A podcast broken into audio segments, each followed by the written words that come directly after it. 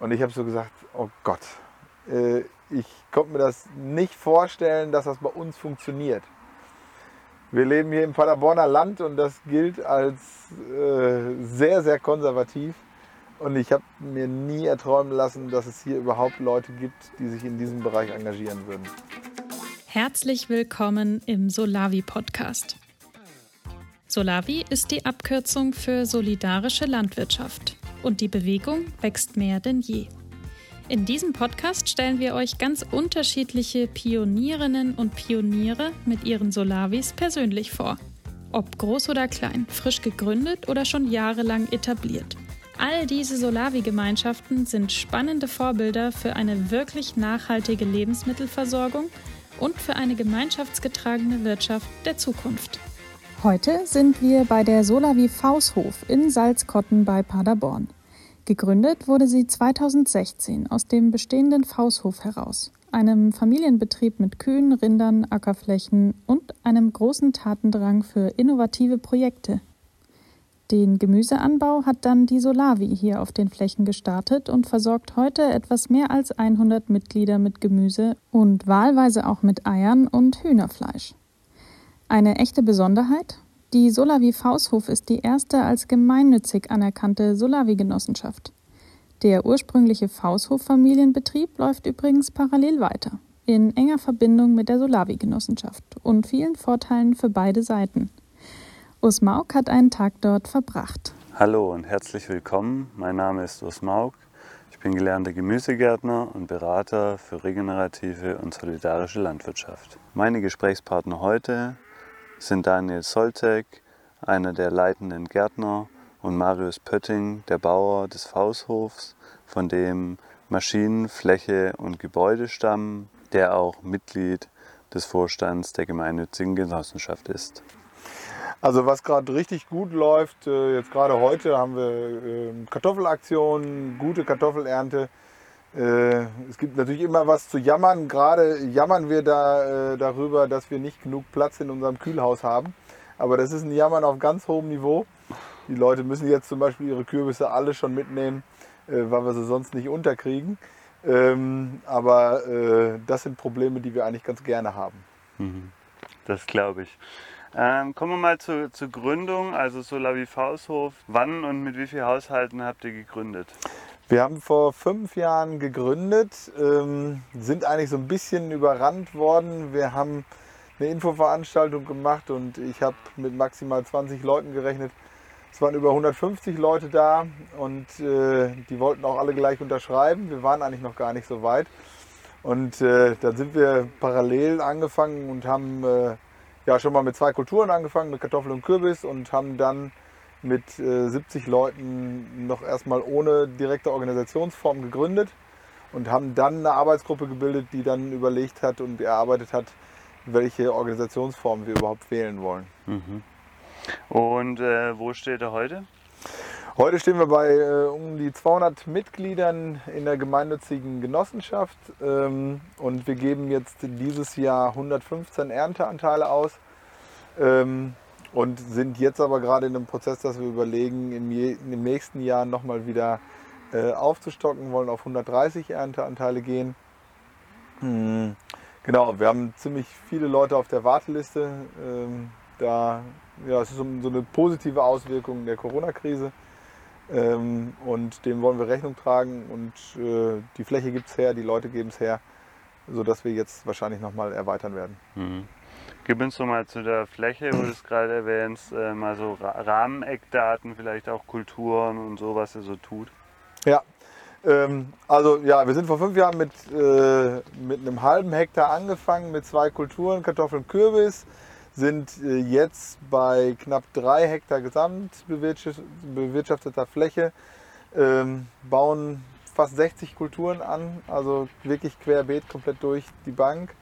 Ähm, viel auch für den Winter. Also wir haben im letzten Jahr äh, nur eine Woche gehabt, wo wir nichts abgeben konnten. Äh, sonst auch viel Lagergemüse, äh, das wir ganzjährig abgeben können. Ähm, genau, wir haben vier Folientunnel mit einer Gesamtfläche von um die 2000 Quadratmeter. Ähm, und ja, auch da liegen die nächsten Folientunnel schon bereit. Da wird noch ein bisschen was kommen. Mhm, mhm, Melonen hatten wir dieses Jahr. mhm. Ähm, Habe ich in Deutschland zum ersten Mal probiert und hat super geklappt. Die Honigmelone dann? Ja, 60 Pflanzen und es gab für jeden zwei, also 240 Stück. Cool. Ähm, und kam halt richtig gut an. Ne? Also die waren Ja, super ja. lecker, weil du halt in der Solar, wir können halt jeden Tag frisch reif ernten Mhm. und so. Das kannten die meisten gar nicht. Ja. Das war so gesehen richtig gut. Samenfeste Sorten oder mit was arbeitet ihr? Ja, alles samenfest. Mhm. Wir hatten dieses Jahr, weil Maike neu angefangen hatte im Frühjahr, da war schon Teil von der Planung gelaufen fürs Gewächshaus von Reinhard, der Gewächshaus, also der Gärtner von vorher. Mm, Und sie hat dann noch mal einiges umgestellt, auch so mit Pflanzabständen und Beetabständen und so. Und dann hatten wir auf einmal deutlich mehr Platz und haben dann noch mal nachbestellt. Tomaten, einiges. Ähm, Paprika, nochmal die Drittel mehr, glaube ich. Die haben wir dann bei Wunderlich, da mussten wir nehmen, was sie noch hatten und Klar. da waren Hybridsorten bei. Welches Beetsystem verfolgt ihr hier drin? Ja, das macht halt Maike, aber die stellt gerade auf diese 75er Market Gardening Beete um, auf wegen Rückenfreundlichkeit und so. Mhm. Genau, so, das sieht dann so aus wie jetzt bei denen hier. Ja. Genau. Viel mit Kompost, auch äh, Holzkohle kommt hier auch immer rein. Komplett Eigenproduktion oder kauft ihr auch zu? Äh, vom Gemüse her komplett Eigenproduktion. Wir sind jetzt angefangen äh, mit befreundeten Solavis so ein bisschen was zu tauschen. Ähm, was finde ich total Sinn macht, weil an unterschiedlichen Standorten gehen in verschiedenen Jahren gehen unterschiedliche Kulturen gut oder nicht gut. Ähm, da haben wir jetzt ein bisschen was gemacht und ansonsten komplette Eigenproduktion. Jungpflanzen macht ihr selber? Jungpflanzen teils, teils. Wir haben ähm, bis jetzt, wir haben zwar ein beheiztes Gewächshaus, war aber, was aber äh, noch nicht so beheizt ist, dass es für die Jungpflanzenproduktion im ganzzeitigen Frühjahr funktioniert. Ähm, deshalb die ganz frühen Kulturen kaufen wir die Jungpflanzen zu. Und, äh, aber den Großteil machen wir selber. 60 Prozent würde ich sagen. Erde? Anzuchterde hatten wir gekauft. Das war ein relativ hoher Kostenfaktor dieses Jahr. Torfreie Anzuchterde hatten wir. Mit der war ich nicht so zufrieden. Also es hat irgendwie funktioniert, aber dafür, dass es so teuer war und so, war ich nicht begeistert. Und jetzt am Ende der Saison war die halt alle. Und dann habe ich selber gemacht aus Kompost, Sand und ja, so ein bisschen Torf, den wir noch hier rumstehen hatten, eine Handvoll mit reingemischt. So. Aber nur weil wir ihn eh hatten. Und das war super. Also ja, würde ich nächstes Jahr, glaube ich, darauf umsteigen und die 1000 Euro sparen. Ne? Äh, dann Grünschnittkompost oder was für ein Kompost habt ihr verwendet? Ja, Grünschnittkompost, aber ein super Kompostwerk, also überhaupt kein Plastik drin und so. Mhm. Ähm, genau, kein Un ich habe den genommen wegen also wegen, weil die halt gedämpft ist. Ne? Ich wollte Ja. da kein Unkraut drin. Wir haben einen eigenen Kompost, aber da hast du halt immer Wahnsinnsarbeit mit Unkrautzupfen und so. Ja, das nee, geht nicht.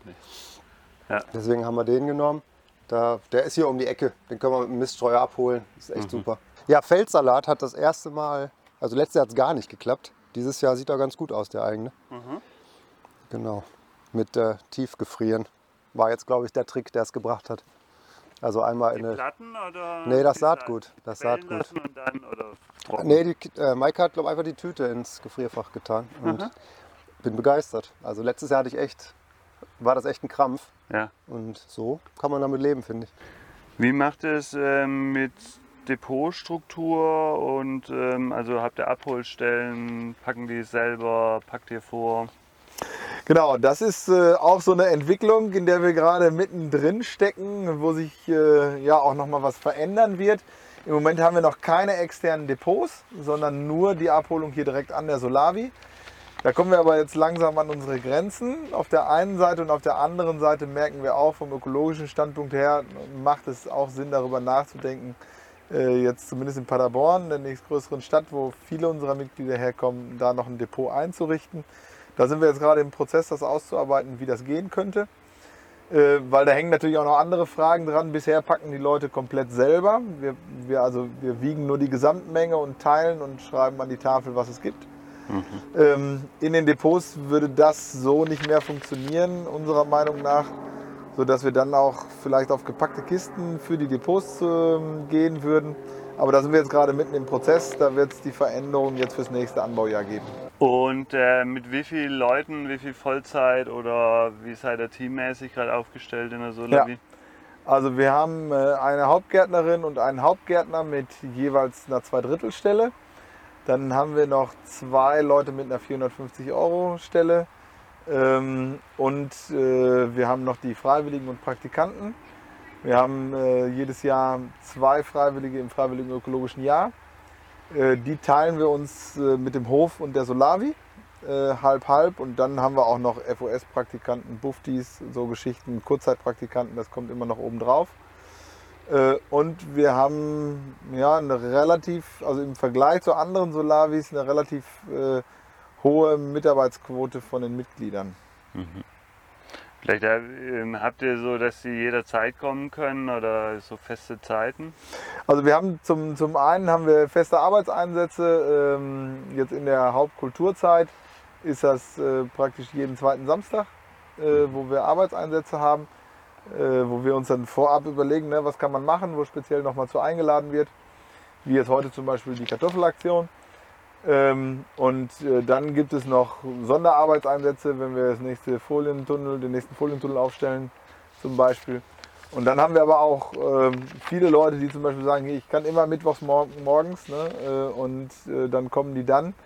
Oder Leute kommen spontan, da haben wir eine Tafel, wo dran steht, was zu tun ist, wenn dann gerade keiner von den Hauptamtlichen da ist, dass die Leute dann trotzdem, wenn sie kommen, wissen, wo ihre Hilfe gebraucht wird.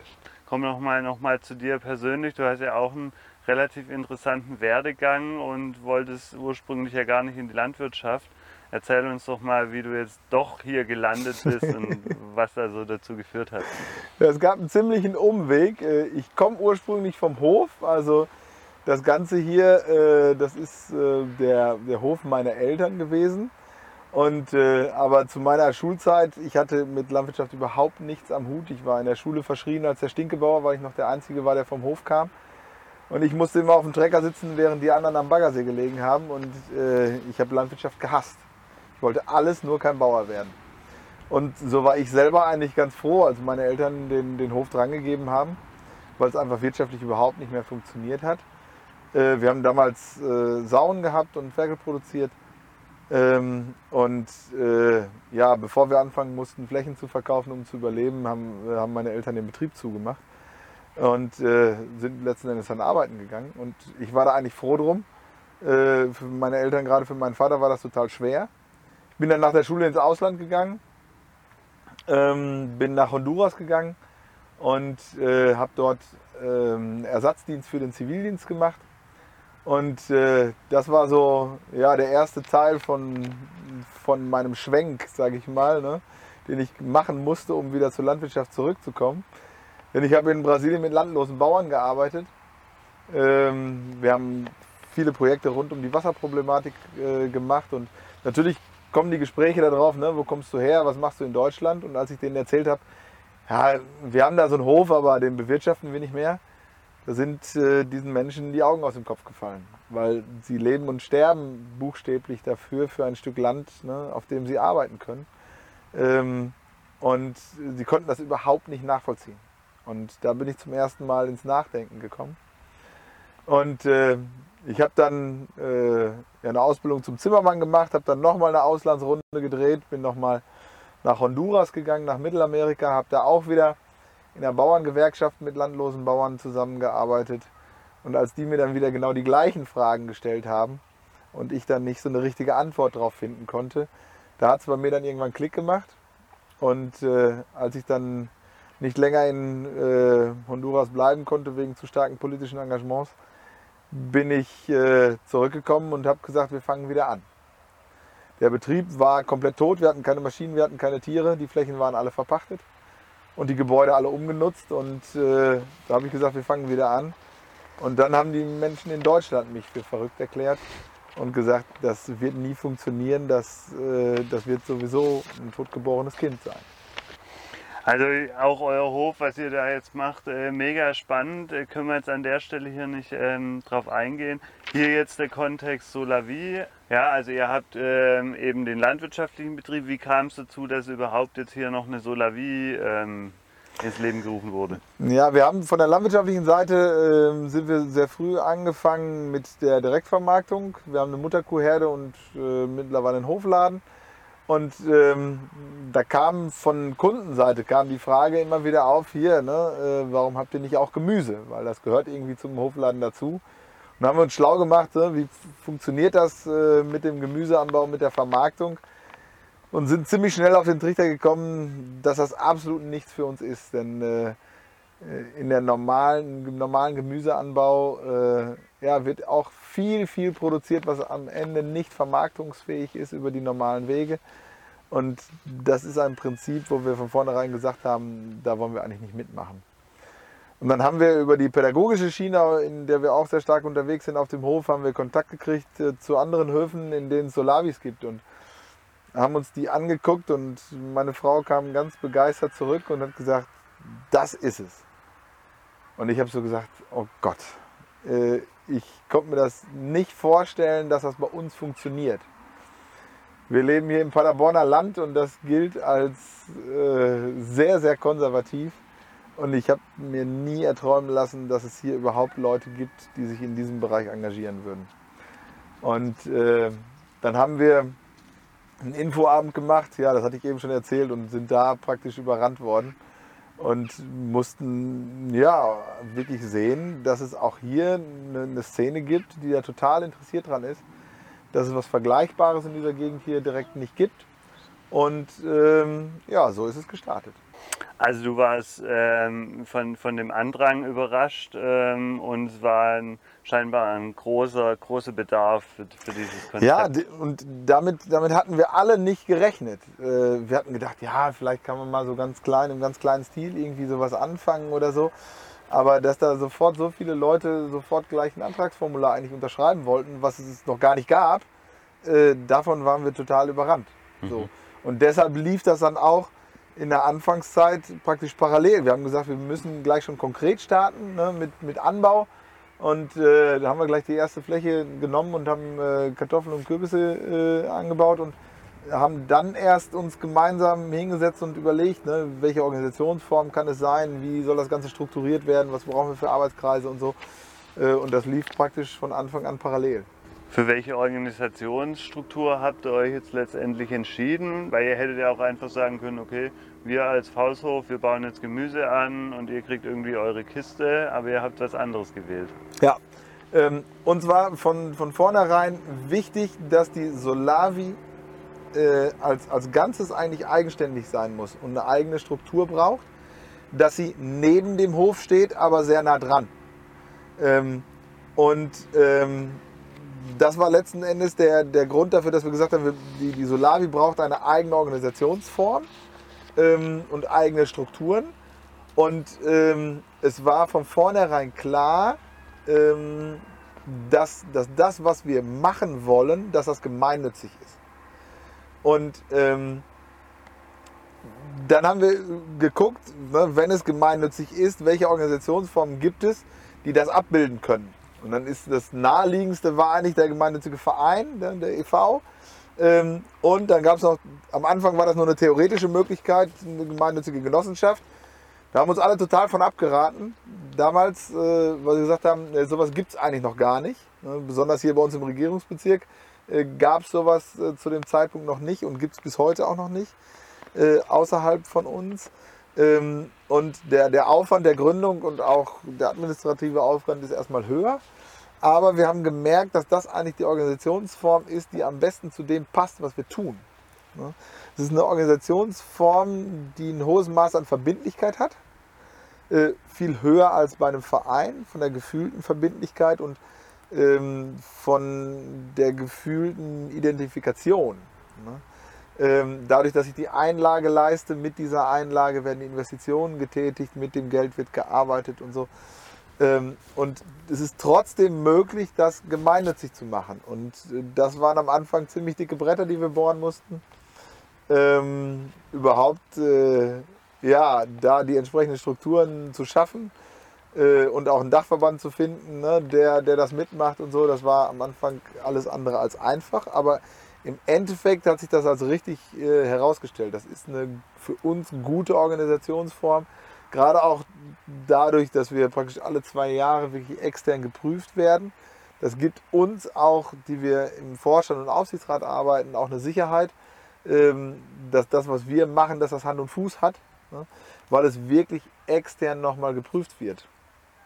Und ähm, deshalb sind wir weiterhin dabei. Und mittlerweile äh, hat sich das auch eingespielt ne? ähm, und funktioniert. Mein genossenschaftlich organisierte Solavis gibt es ein paar. Äh, soweit ich weiß, keine gemeinnützige Genossenschaft. Ja. Was war das nochmal, dieses, dieses on top auch noch zu machen? Ja, wenn dann richtig. Ähm, nee, ähm, es ist im Endeffekt so, dass, dass wir von vornherein eigentlich gesagt haben, die, die Solavi hat eigentlich ähm, hat zwei Standbeine. Das eine ist äh, wirklich die, die Gemüseproduktion. Wir wollen, wir wollen die Leute ernähren, ähm, wollen das gemeinsam tun. Und das andere ähm, ist ähm, die pädagogische Seite, die Projektseite, dass wir gesagt haben, ähm, das, was wir hier tun, ist eigentlich ein idealer Ort, ähm, um Bildungsarbeit zu machen, ne, äh, für und mit anderen Menschen.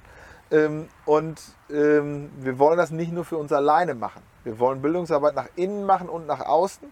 Also wollen uns selber und unsere Mitglieder immer weiter ausbilden in diesem Bereich, wollen das aber auch nach außen tragen. Und ähm, gerade dieser Gedanke haben wir gesagt, dass das ist einfach gemeinnützig und ähm, deshalb äh, ja, wollen wir auch diesen Status haben, ne, um das auch nach außen hin zu dokumentieren. Das ist in der Außenwahrnehmung von vielen Leuten ist das noch ein bisschen schwierig, so, äh, weil, äh, weil es halt was ganz anderes ist äh, als der Sportverein. So. Äh, da ist es irgendwie klarer und eindeutiger. Ähm, und deshalb braucht es da einen langen Atem, um jetzt zum Beispiel hier bei der Stadt oder beim Finanzamt und so. Das ist immer wieder, sind immer wieder auch Diskussionen und so. Aber ähm, mittlerweile ja, läuft das ein paar Jahre und äh, funktioniert. Und jetzt sind wir auch an einem Punkt, wo wir auch so ein Standing haben, dass wir auch für die ersten Projekte jetzt äh, öffentliche Fördergelder kriegen. Und der Gemüseteil ähm, ist auch im gemeinnützigen Mantel, also läuft alles darunter. Oder ist es, weil viele Solavis haben das ja zweigeteilt. Ja, nee, das ist bei uns nicht geteilt. Mhm. Genau. Okay.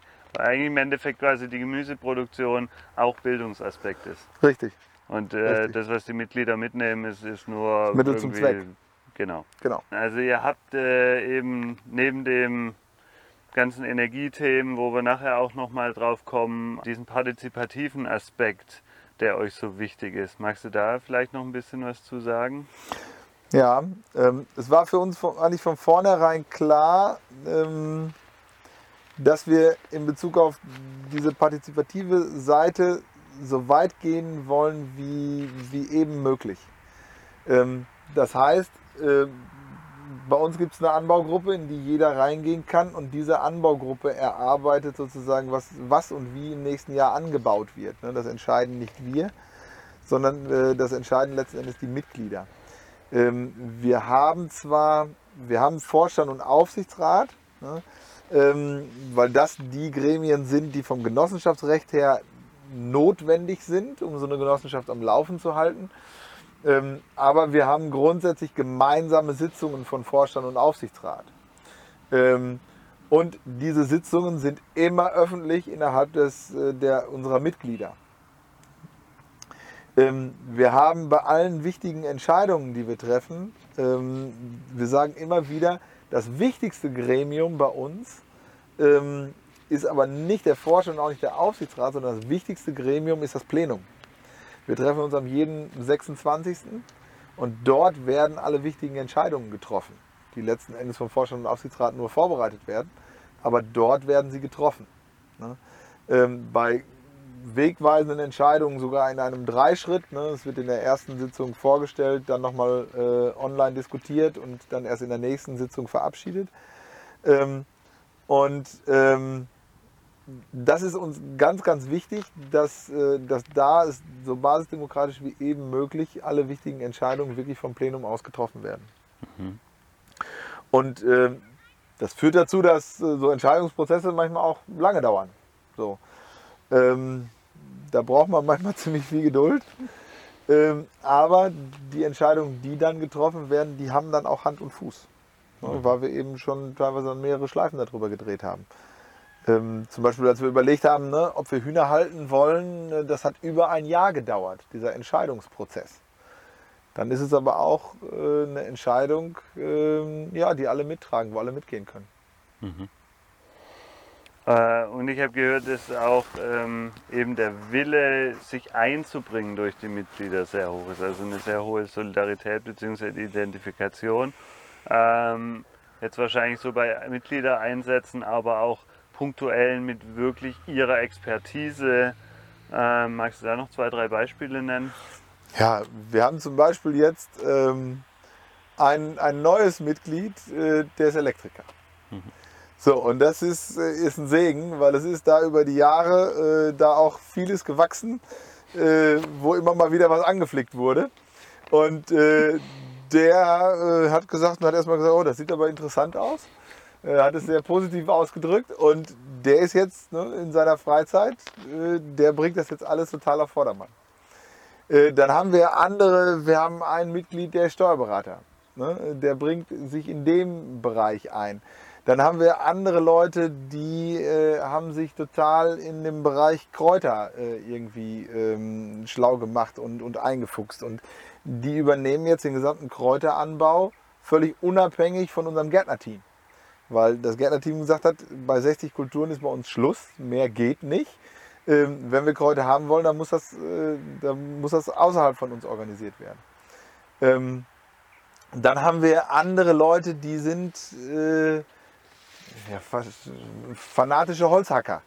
So, die machen unser, unser Holz für unsere Holzkohleproduktion. Ähm, und so bringen sich die Leute äh, mit ihren eigenen, teils auch professionellen Fähigkeiten dann äh, praktisch mit ein. Ne? Äh, ein anderer ist eigentlich Automechaniker und wenn irgendwas mit unserem Geräteträger ist, rufen wir ihn an und am nächsten Tag läuft das Ding wieder. Das ist echt, das ist ein totales Geschenk. Mhm. Ähm, in Bezug auf unsere Mitglieder können wir uns ein moderates, langsames Wachstum ein bisschen noch vorstellen. Ähm, aber wir sind bei einer Größe, wo wir äh, ja, genug Einnahmen monatlich auch haben, dass wir die Leute bezahlen können, auch gut bezahlen können, ähm, sodass da eigentlich nicht mehr so viel passieren muss, sondern dass es dann eher wirklich ein qualitatives Wachstum ist. Und ähm, die Rechtsform Genossenschaft, ihr habt bestimmte Gründe, warum ihr die gewählt habt, aber ähm, macht die für so wenig Mitglieder eigentlich Sinn oder ist nicht eher ein bisschen zu träges, zu teures Konstrukt? Also die, ähm, die Organisationsform an sich erstmal ist nicht, äh, ist nicht träge. Wir können von der Organisationsform her können wir, können wir Beschlüsse genauso äh, schnell umsetzen wie in einer anderen Organisationsform auch. Äh, es ist ein bisschen aufwendiger wie der, für der Verein zum Beispiel, aber das schafft Sicherheit. Ähm, und es schafft auf der anderen Seite schafft es auch die, die stärkere Identifikation. Ähm, also wir haben mittlerweile eine, eine, sehr geringe Fluktuation unter den Mitgliedern. Das, ähm, also die Hürde, um einzusteigen, ist vielleicht ein bisschen höher, wobei wir haben, äh, wir haben eine Einlage von 150 Euro. So, das ist auch noch überschaubar und das Geld gibt es wieder, wenn man wieder austreten sollte. Zwar erst mit einer zeitlichen Verzögerung, weil wir mit dem Geld arbeiten. Ähm, aber äh, wenn die Leute erstmal einmal dabei sind, dann bleiben sie. So. Äh, und das ist, äh, das ist genau das, was wir eigentlich wollen. So. Ne, nicht, so ein, nicht so einen ständigen Wechsel, dass man immer wieder auch mh, mm, bei Null anfangen muss in Bezug auf das Zusammenbringen der Leute. Ne? Das so eine Organisation, die muss ja auch von den Beziehungen her wachsen. Das dauert. Ne? Und äh, da ist es anstrengend, wenn man eine hohe Fluktuation hat. Habt ihr da besondere Methoden oder wie geht ihr um Diskussionskultur, Streitkultur? Also wir haben verschiedene Arbeitsgruppen, die zu verschiedenen Themen arbeiten und die dann die Ergebnisse, die die erarbeitet haben, ins Plenum tragen. Das Plenum ist, wie gesagt, das, das wichtigste Gremium, ähm, wo, ähm, ja, wo wir uns monatlich treffen und da wirklich die wichtigen Entscheidungen treffen. Ähm, und äh, ansonsten läuft natürlich Also was wir merken, was schwierig ist, ist praktisch die Einbindung der neuen Mitglieder jetzt in dieser Corona-Zeit.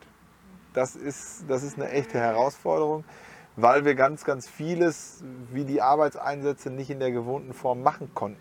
Ne? Ähm, wir konnten auch das Plenum nicht in gewohnter Form abhalten, sondern nur online. Und das ist aber eine andere Nähe. Das, das funktioniert technisch. Ne?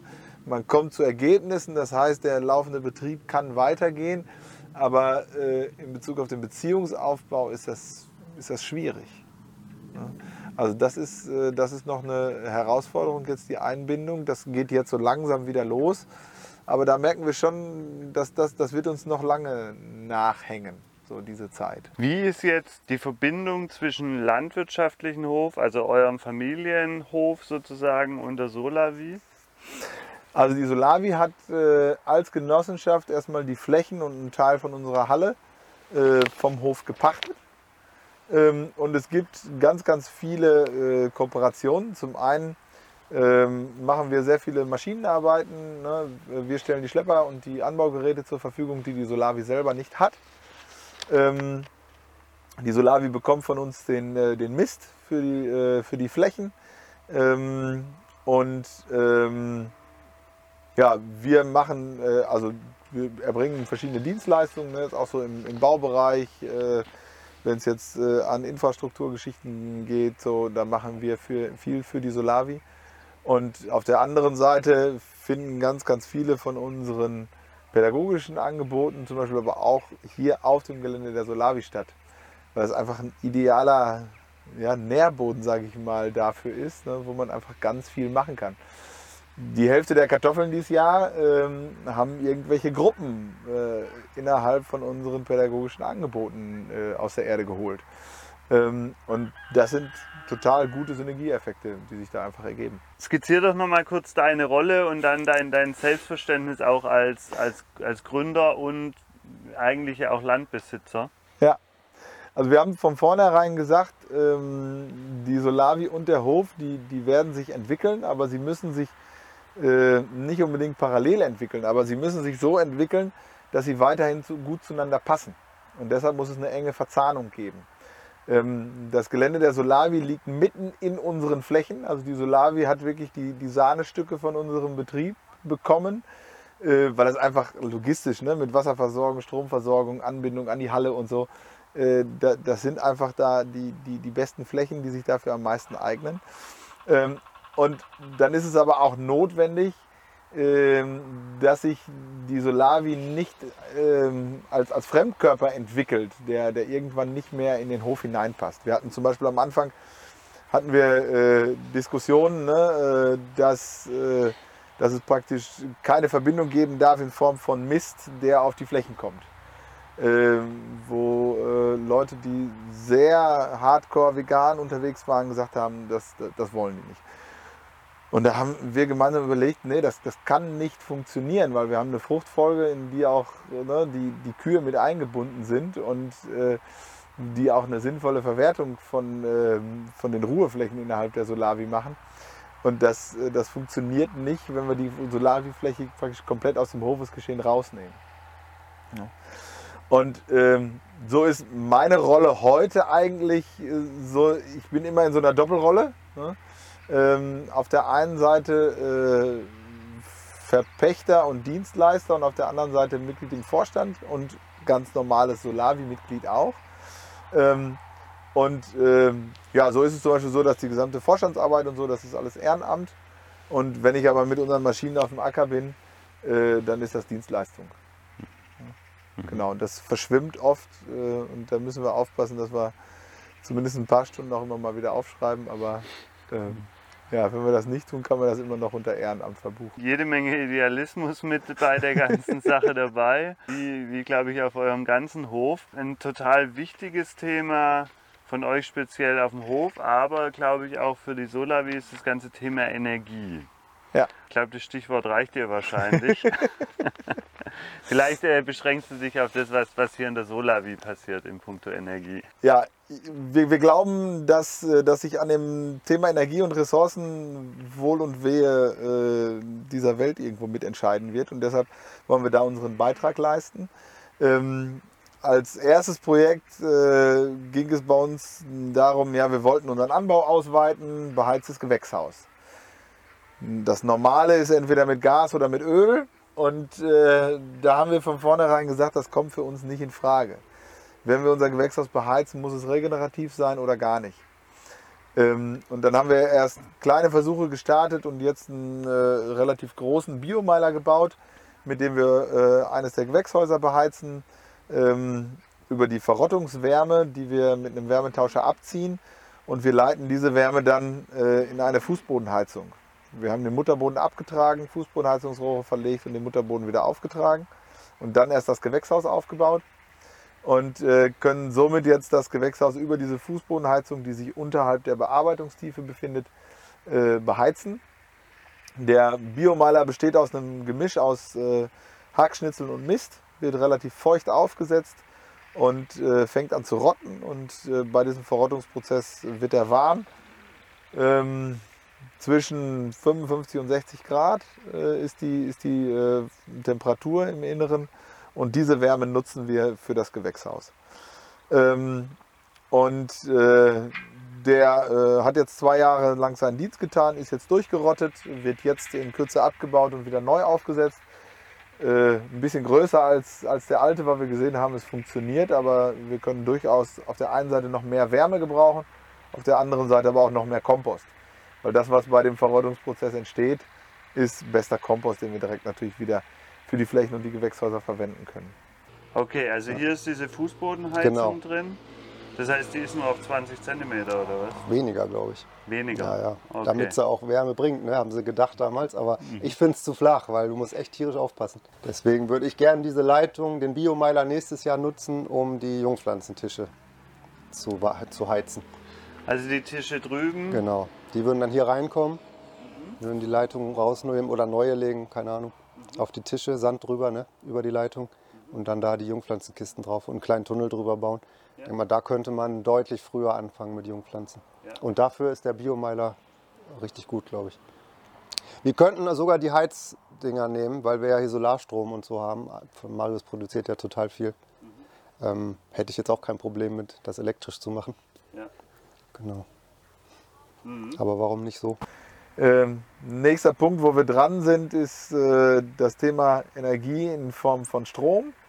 Wir haben für, für unsere Pumpen und äh, für Beleuchtung und äh, Weidezaungeräte und alles Mögliche, für die Kühlung ist ein großer Punkt, ähm, haben wir einen ja, relativ hohen Energiebedarf, einfach, einfach weil wir ein großer Betrieb mittlerweile sind.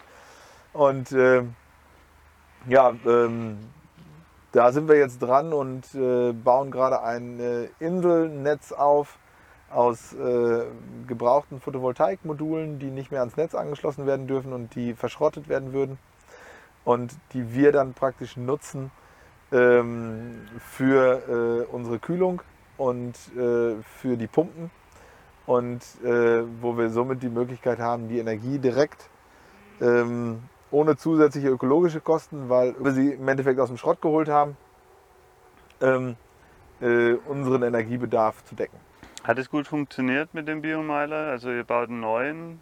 Ähm, wir sind erst angefangen mit einem ganz kleinen als reine Chicorée-Treiberei im Gewächshaus ähm, und äh, haben das Ganze jetzt, äh, jetzt erweitert und werden es jetzt nochmal wieder erweitern. Ja, es ist ein Prinzip, was, was gut zu unserem Betrieb und zu den Möglichkeiten, die wir hier haben, passt.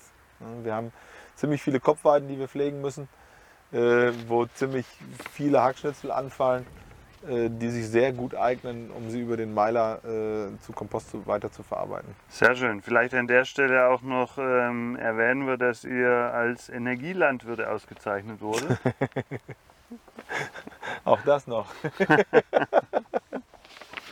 genau, das ist eine, das ist eine, eine Auszeichnung. Äh, Ich fand es damals sehr schade, diese Auszeichnung geht immer nur für Einzelpersonen und nicht für, ähm, für Organisationen. Und äh, deshalb habe offiziell zwar ich diese Auszeichnung bekommen, aber im Endeffekt ist es eine Auszeichnung äh, für den Hof und die Solavi. Ähm, weil diese ganzen Projekte sind nicht als Einzelpersonen irgendwie leistbar, sondern sie funktionieren nur, wenn da viele mitmachen. Genau, und äh, da sind wir praktisch für das gesamte Energiekonzept von Hof und Solavi sind wir ausgezeichnet worden, ähm, weil es so viele Aspekte hat, die ungewöhnlich oder ziemlich innovativ sind. Vielleicht gibt es uns noch einen kleinen Ausblick, wo soll es hingehen? Wo soll es hingehen? Ähm, wir nennen das Ganze eher ein qualitatives wie ein quantitatives Wachstum. Ähm, wir, wollen, wir würden eigentlich gerne bei der, bei der Kulturauswahl noch mehr ausprobieren. Ähm, nicht unbedingt mehr Kulturen, sondern auch noch mal ungewöhnlichere Sachen anbieten. Ähm, wir haben noch keine komplette Vollversorgung unserer Mitglieder. Ähm, da gibt es schon noch so Lücken, wo es wenig gibt, ne? so die saure Gurkenzeit. Ähm, da würden wir gerne noch mehr machen. Wir machen nächste Woche zum Beispiel machen wir wieder eine große Sauerkrautaktion, ähm, weil die Kohlernte war super und äh, es ist mehr Kohl, als wir äh, direkt jetzt so einlagern könnten. Das heißt, in Bezug auf die Verarbeitung, äh, die direkte Verarbeitung unserer, äh, unserer Lebensmittel, die wir produzieren, das ist noch ein Schritt, äh, wo noch Luft ist, wo wir noch mehr machen können. Genau, jetzt habt ihr hier ja für nächstes Jahr einiges in Planung, wollt ihr ein bisschen umstellen. Genau. Ja, wir finden das mit dem Market Gardening halt auch ziemlich cool und wollten einfach mal auf einer kleinen Fläche probieren, wie das so praktisch funktioniert. Ne? Und da hat sich die hier angeboten. Die war, das war Wiese, also ungenutzt sozusagen. Ähm, die habe ich letztes Jahr das erste, ja genau, letztes Jahr das erste Mal bearbeitet, gepflügt auch. Mm, und dann gegen Quecke, also Maßnahmen gegen Quecke das ganze Jahr über mhm. äh, gemacht. Und hatte dann über den Winter Verzehljahr drauf. Und dieses Jahr weiter mit Queckenbekämpfung und so. Und als das soweit ganz schön aussah, haben wir dann den Kompost draufgefahren. Wie ist das Design geplant? Ähm, Baumreihen, alle 10 Meter, ne, alle 10 Beete. Mhm. Genau. Und diese Market Gardening Beete, die 75 cm Beete. Wie lang? Ähm, kommt so quer, also so mhm. sozusagen und dann von vorne bis hinten. Was sind das? 20 Meter oder so, 25.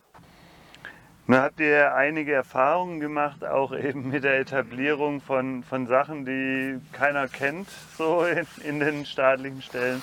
Ähm, noch ein paar Tipps und Erfahrungen, vielleicht Fehler, die andere vermeiden können? Frühzeitiges Einbeziehen der öffentlichen und der offiziellen Stellen ähm, ist, glaube ich, sehr hilfreich. Ähm, und ähm, da ist es auch hilfreich, das merken wir auch immer wieder, ähm, wenn, man, äh, wenn man einen gemeinnützigen Status hat. Das, das vereinfacht vieles, weil das ist so ein, ja, sage ich mal, so ein, so ein Gütesiegel irgendwie, was man auch den Leuten beim Bauamt, bei der Landwirtschaftskammer und so, äh, was man denen auch ruhig mal vor Augen halten kann und wodurch manches einfacher wird. So. Ähm, und was ganz wichtig ist, ist äh, gerade bei so innovativen neuen Geschichten gucken, wer hat sowas in ähnlicher Form schon mal irgendwo gemacht und sich mit denen kurzschließen und äh, sich da sozusagen Referenzen holen, auf die man sich beziehen kann. Weil die offiziellen Stellen, die haben einen großen Entscheidungsspielraum in ganz, ganz vielen Bereichen. Äh, und sie haben erstmal Angst vor allem, was neu ist. Und wenn sie sich aber rückversichern können bei, anderen, bei der anderen offiziellen Stelle in einem anderen Landkreis oder so, macht es äh, vieles einfacher. Mhm. Und wir sind jetzt zum Beispiel in Bezug auf so Baugeschichten und so, sind wir jetzt mittlerweile dadurch an einem Punkt, dass wir jetzt direkt mit dem Baudezernenten uns zusammensetzen und sagen, hier, das haben wir vor, das wollen wir machen. Wie kriegen wir das hin? So, aber das war auch erst ein, ein langer Weg.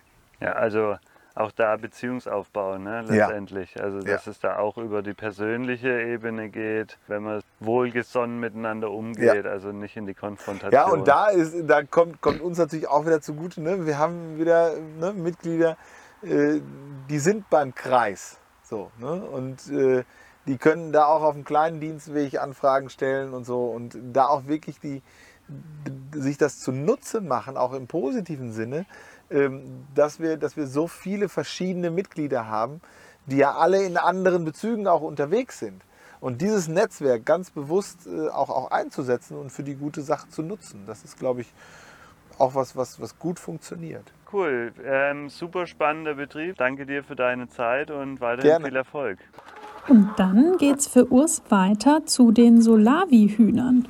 Sie wohnen momentan in einem Folientunnel. Übrigens, dieses Solavi-Interview haben wir auch als Video gedreht. Das heißt, wenn ihr die Hühner live und in Farbe sehen wollt, dann schaut mal auf unserer Webseite vorbei. Ja, zwei Nutzungsrasse Coffee von der ÖTZ. Ähm, die haben wir als äh, sechswöchige Küken bekommen und äh, haben dann selber weiter aufgezogen, also nachdem sie keine Lampe mehr brauchten. Und die Hähne natürlich auch. Die haben wir dann nach vier Monaten geschlachtet. Ungefähr zwei Kilo Schlachtgewicht. Das ist absolut in Ordnung. Also New Hampshire und Bresshühner. Und von dem Bress kommt das Gewicht und die, äh, die Schnelligkeit.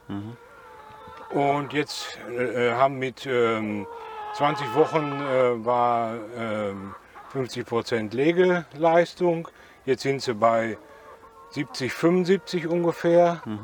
Also sind also legen jetzt seit äh, sechs Wochen zum Stall. Da haben wir einfach ähm, ein altes Folienhaus gebrauchtes, was wir liegen hatten, aufgestellt und dann später für die Hähnchen erweitert. Da ist Photovoltaik drauf, weil die ja Schatten brauchen. Da ähm, hat sich das ganz gut ergeben. Quasi statt Schattierungsnetz. Ja, auf dem alten ist noch Schattierungsnetz und da kommt vielleicht auch noch Photovoltaik dann.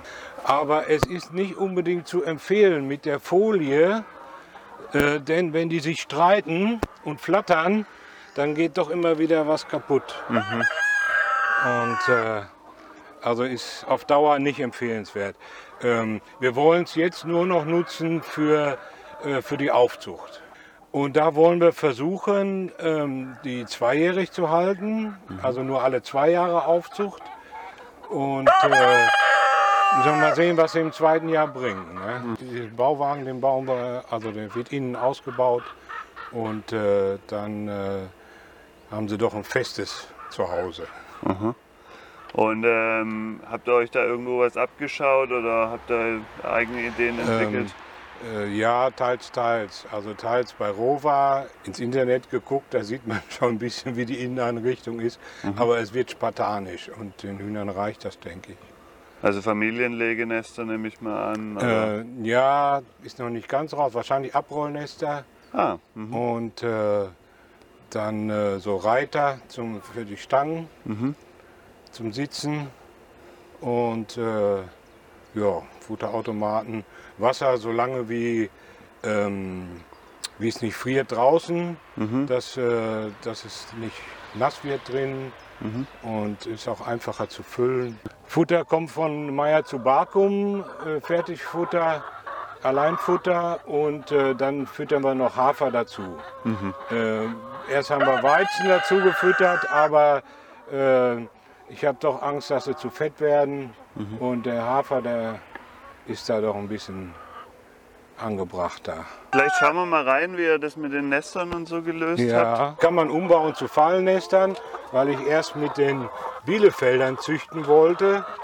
Aber die, das sind also die alten Hühner, die jetzt geschlachtet werden, zweijährigen. Und äh, die sind im zweiten Jahr, bringen die fast nichts mehr. Ob es an der Haltung liegt, ich weiß es nicht. Äh, aber äh, das ist also miserabel. Und da hilft also Züchten auch nicht schnell. Nee, da brauchst du lang. Anteil hat jedes Mitglied einen Eieranteil mit dabei? Oder? Äh, nein, äh, das läuft extra, also das kann man extra buchen.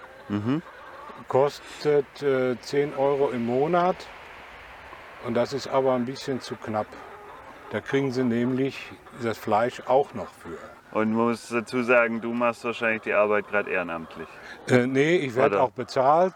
Und jetzt im nächsten Jahr, wo wir keine neue Aufzucht haben und nicht schlachten, da gibt es ein Plus. Aber dieses Jahr war es ein Minus. Ne?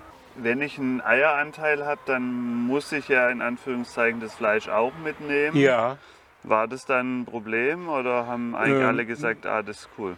äh, nee, Probleme waren eigentlich nicht. Die haben sich das untereinander getauscht, dass einer das Hühnchen mitge also das Hähnchen äh, vom anderen mitgenommen hat und äh, das haben die Le äh, Leute untereinander geregelt. Dass die Vegetarier die Eier kriegen Ja. und die Fleischesser das Hähnchen. Wie macht das mit dem Fuchs? Ja, äh, Fuchs war bis jetzt nicht da. Ja, Also du kriegst die Räuber jetzt über das Elektronetz ja eigentlich bis zumindest jetzt ja. ganz gut im Griff. Mhm. Ja. Und es ist ähm, außen um das ganze Gelände äh, ist ein, ähm, ein Schafzaun mit unten Kanickeldraht. Und hier bei der Solavi Faushof gibt es nicht nur Hühner, sondern auch noch andere Tiere, die sich in und um den Gewächshäusern tummeln. Wie zum Beispiel dieser kleine Igel, den Urs bei seinem Gewächshausrundgang entdeckt. Ja, der wohnt hier. Der hat sich hier eingenistet. Ach was? Mhm, die, haben, die Mutter ist, glaube ich, überfahren worden vor zwei Wochen. Seitdem sieht man die zwei Kleinen immer so ganz lost irgendwie hier überall. Und das ist gerade so ein richtiger kleiner Zoo hier um die Gewächshäuser rum mit den Igeln, Sunny und die Katzen. Vielleicht sind die Katzen äh, speziell hier angesiedelt, Ja, haben damit wir die dieses Jahr Mäuse gemacht. ein bisschen. Genau. Weil die haben uns ganz schön viel Jungpflanzen angefressen. Letztes Jahr. Kürbis und Mais vor allem. Okay. Und da hatte ich keinen Bock mehr. Und dann haben wir die Katzen mal hier angesiedelt. Klappt auch gut bis jetzt. Ach, guck, hier ist der andere. Siehst du? Ja, Oh, zum Glück bin ich gerade drauf. genau. Also wann sieht man das mal? Ne? So mitten am Tag laufen die hier immer rum. Genau, das war der Kürbisacker. Der sah schlimm aus. und wir haben richtig viel Kürbis runtergeholt nachher. Das war eine super Aktion mit den Mitgliedern. Voller Erfolg, irgendwie überhaupt kein Mäuseschaden. Auch durch die Sitzstangen, denke ich mal, die da direkt, zwei Stück direkt am Acker. Aha. Dann hatten wir ja dann ein Storchennest, wo äh, Ah. naja, drei Jungstörche und die Eltern. Die hauen Okay. auch ordentlich was weg. Ja, Und in der Halle wohnt eine Schleiereule. Und da habe ich gehört, dass die richtig die. pro Tag irgendwie 30, 40 Mäuse oder so fressen. Ne? Mhm. Und ähm, ja, irgendwie. Also die hätten beste Bedingungen gehabt hier, aber Mhm. keinen Schaden. Und ich wollte aber dann diesen Unkrautdschungel unbedingt weghaben. Da habe ich sofort freigeräumt und gepflügt. Mhm. Genau. Und mit dem Pflügen, bei unserem Boden geht es noch nicht ohne, würde ich sagen. Mhm. Ähm, der ist so schwer und also ich bin da, ich bin auch nicht so gegens Flügen irgendwie. Und dass der jetzt so ein halbes Jahr offen liegt, ist nicht ganz so toll, aber ich habe das Gefühl, dass dem Boden hier diese Frostgare richtig gut tut, ne? dass diese, diese harten Klumpen also richtig auseinandergesprengt werden. Integrierte Zwischenfrüchte so? Ja, so viel wie geht. Ne? Also sobald abgeerntet ist, ähm, vorbereiten und dann neu aussehen. Wir haben jetzt, ja, Wickroggen ist ein, auf jeden Fall ein Punkt. Und dann Verzehl viel, Ackerbohnen. Habe ich oben bei den Kartoffeln. Wie machst du das jetzt gerade? Also welche Technik hast du überhaupt zur Verfügung? Zum Aussehen, Ja. also streuen von Hand, ähm, eine, eine Walze und einarbeiten eigentlich auch mit dem Grubber einfach nur, ne? mit so einem flachen Grubber. Federzinken, dass Federzinken. du einmal drüber gehst Genau. und dann nochmal Flach einarbeiten und dann mit der Walze drüber. Das geht meistens ganz gut. Ja. Ja. Ja. Genau. Also hier, hier seid ihr im Freiland dann jetzt noch einen ganz normalen Beetanbau. Ja, mit der, mit dem, mit der Bertschieder, mit der Beetfräse. Pflanzmaschine haben wir. Haben dies Jahr viel von Hand gepflanzt, weil es oft zu nass war. Also der Boden ist einfach schwer, sowieso schon. Hat nach so 18, 20 Zentimeter eine Lehmschicht, das glaubst du nicht. Also da, da läuft gar nichts ab. Das ist wie Beton da unten drin. Okay. Und in so einem nassen Jahr wie diesen haben wir dann Stellen im Acker, wo es so ein bisschen eine Senke hat oder flacher ist oder so. Da stand sozusagen das ganze Jahr über das Wasser. Und hast du dann noch Hacktechnik und so? Mhm. Wir haben? Ja, wir haben einen Geräteträger mit Häufelgerät. Das habe ich am meisten benutzt. Sonst bin ich eigentlich Fan von der Radhacke. Mache viel von Hand. Und für den Kohl, da haben wir gehäufelt. Ja. Genau. Und wir haben auch Hacktechnik dreireich. Habe ich aber dieses Jahr gar nicht benutzt. Gar nicht. Weil du nicht reinfahren konntest, oder? Auch zum Teil, aber auch einfach, weil ich mit der Radhacke, ich finde, es wird sauberer, wenn ich mit der Radhacke mache. Wenn du da ein bisschen Übung hast ne, und so ein bisschen in die Reihen mit rein, wird das sauberer, finde ich. Und ja, bodenschonender. Ja, wir haben viel mit äh, Blüh, Blühmischung und Blühstreifen gemacht dieses Jahr. Letztes Jahr hatte ich einfach einen Block, äh, wie eine Gründüngung als Blü Insektenblühstreifen. Ähm, Ja, aber okay, aber fand ich jetzt nicht so toll. Und dieses Jahr hatte ich versucht, so Blühinseln über den ganzen Acker zu verteilen. Das hat geklappt, finde ich. Also es war, ich fand es gut. Hätte, wäre aber noch besser gewesen, wenn das nicht so ein nasses Jahr gewesen wäre und so. Und dann irgendwie ging das mit der Pflege alles nicht so gut. Und dann ist das untergegangen ein bisschen. Aber ähm, ich fand es optisch halt schöner und ich glaube, für die Insekten ist das auch geiler, wenn die so Inseln überall haben. Voll. Mhm. Man sagt ja teilweise 15 Meter brauchen die. Also ist Mhm. Abstand. Wenn du dann in einem Eck irgendwie es hast, dann Genau, genau. Und das haben wir locker gehabt. Also wir hatten bestimmt alle 10 Meter war irgendwas, irgend so ein Hotspot oder so. Ne? Auch mit, also das war in der Jungpflanzenanzucht mit drin. Ich habe da richtig äh, in Quickpots mit ausgesät und dann einfach in die Kulturen mit reingepflanzt. Immer so 10 Meter. Mein Besuch bei der Solavi Faushof geht zu Ende. Ein spannender Betrieb wieder. Ähm, ich denke, besonders ist vor allem die Genossenschaft als gemeinnützige Organisation. Auch der Aspekt auf die ganze Energie-, Ressourcengeschichte erlebe ich hier als ähm, einen sehr starken Schwerpunkt. Ich bin gespannt, wie es weitergeht mit der neuen Entwicklung, auch mit der Etablierung des Market Gardens. Wie sich zeigt, ähm, ist auch nach fünf Jahren noch die Mitgliederpartizipation sehr hoch und die Einbindung auch ähm, eben den Betrieb, die Solavi speziell als Genossenschaft auszurichten und nicht in den bestehenden landwirtschaftlichen Betrieb zu integrieren. Durchaus bemerkenswert. Herzlichen Dank fürs Dabeisein, euer Urs. Das war jetzt eine von den vielen Solavis, die wir interviewt haben. Zu dieser und weiteren genossenschaftlich organisierten Solavis findet ihr übrigens auch nochmal Steckbriefe mit den genauen Zahlen, Videos und viele weitere Infos unter solavi-genossenschaften.net. Wenn ihr noch mehr über solidarische Landwirtschaft erfahren wollt, dann schaut auf jeden Fall auf unserer Netzwerk-Website solidarische-landwirtschaft.org vorbei. Wir freuen uns, wenn ihr unsere Arbeit unterstützt und Mitglied im Verein werdet, wenn ihr es nicht eh schon seid. Wir verlinken natürlich auch nochmal alles in den Show Notes. Vielen Dank an alle Beteiligten und euch fürs Zuhören. Gemeinsam lassen wir die Solavi-Bewegung weiter wachsen.